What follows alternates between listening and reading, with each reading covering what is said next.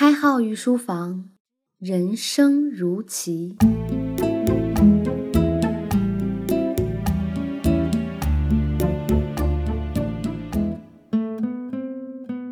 御书房的听官们，大家好，欢迎收听荔枝独播的开号御书房新版博弈论，我是开号。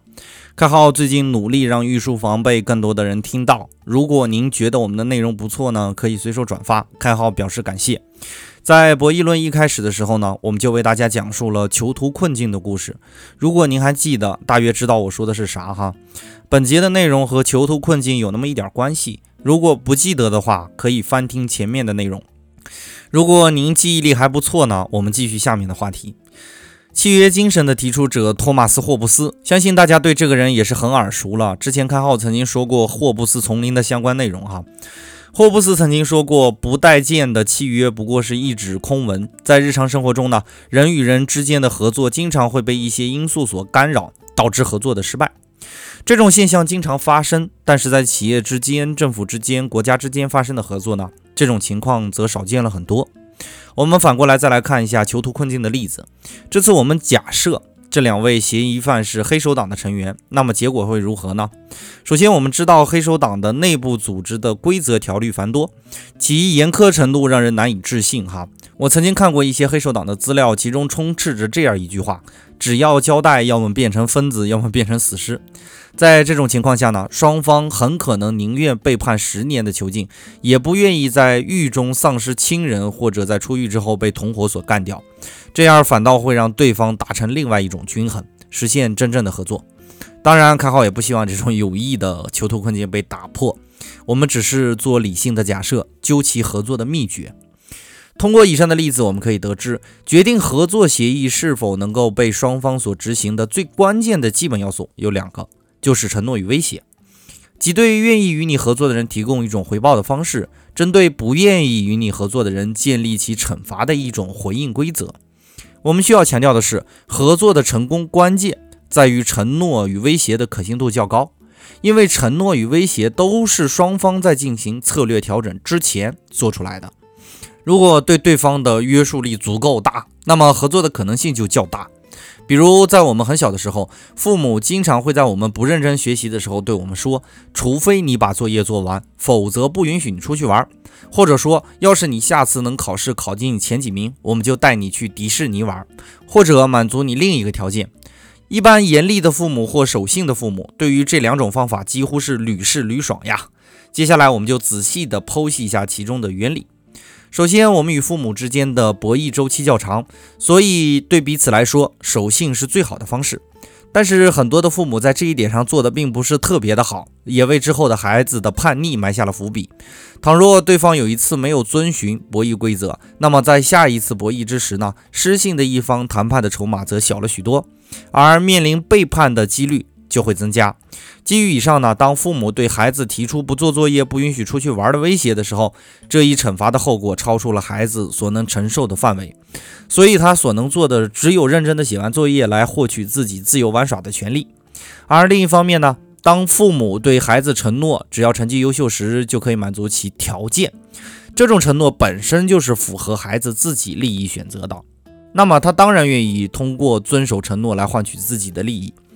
综上所述呢，为了保证合作的运行，首先我们必须建立一种合作的可信度。除了对两者的可信度百分之百的确信之外呢，很有必要建立书面形式的承诺。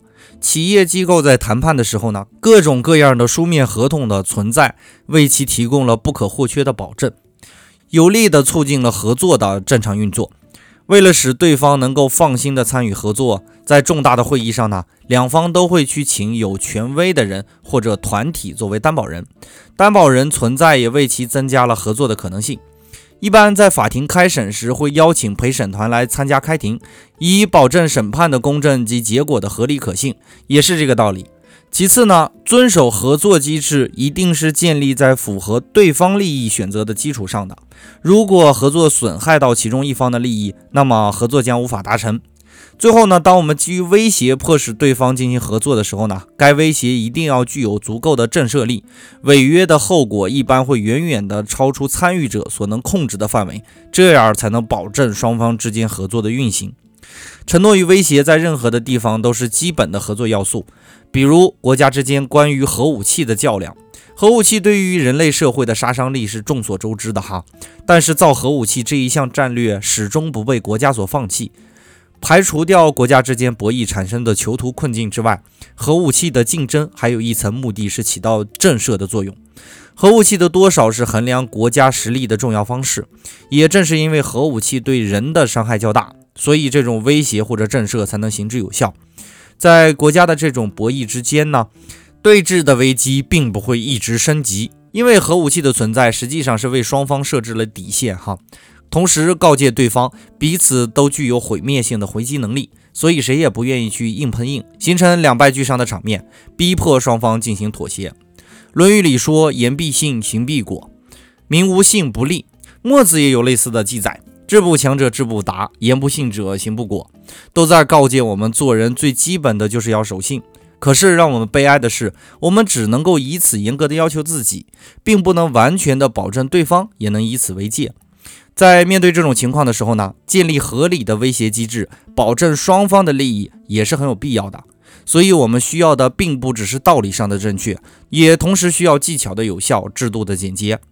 听到这里呢，我估计很多伙伴都在思考本节的内容，甚至有的伙伴会有这样的疑问：开号，你不是喜欢儒家思想吗？你的温良恭俭让都跑到哪里去了？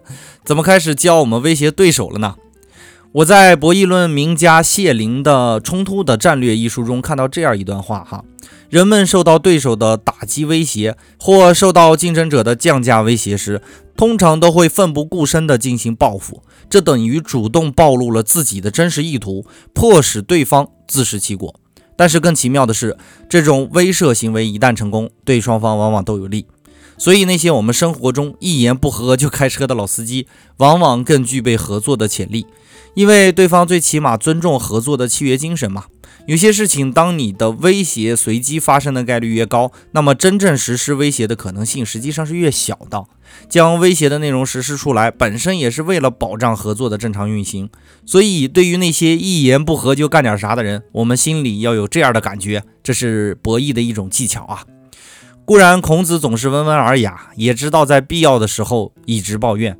这并不是情绪化的产物，而是要让对方知道，不合作对你我都没有太大的好处。如果反过来，有些车开的完全没有道理哈。前几天南海仲裁案发生之时呢，我就和几个小伙伴很认真的说过，不要在群内用情绪去引导大家讨论南海的问题。虽然会很热闹，虽然会吸引很多的人参与。但是呢，以我来看，南海的问题，我们用军事实力去震慑对方也好，用严厉的外交言辞回应对方也好，也都只是国家的策略行为。而嚷嚷着去南海打仗的伙伴们，砸 iPhone 手机的伙伴们，抵制肯德基的伙伴们，你们有没有仔细的想过，你的威胁是震慑敌人呢，还是破坏合作呢？而你所指向的，真的是那些我们潜在的敌人呢，还是我们中国本土化的一些对我们的经济产生影响的内容呢？这样情绪化的威胁，没有目的的威胁，真的对于我们的南海问题没有任何帮助呀。所以，对于一个资深的老司机来说，怎样威胁，针对谁，对方是否可以接收到你的威胁信息，以及我们要明白，即便威胁可能会导致负面的结果，但是我们要带着合作的目的去实现，这才是一个经验丰富的老司机的开车之道啊。本节的内容就播讲到这里。如果您觉得我们的内容不错，可以通过留言与开号互动，也可以帮助开号一个忙，随手转发在朋友圈里。当然，还可以关注微信公众号“开号御书房”。我们的节目依然是荔枝独家播放。感谢您宝贵的时间，我们下节再见。开号御书房，人生如棋。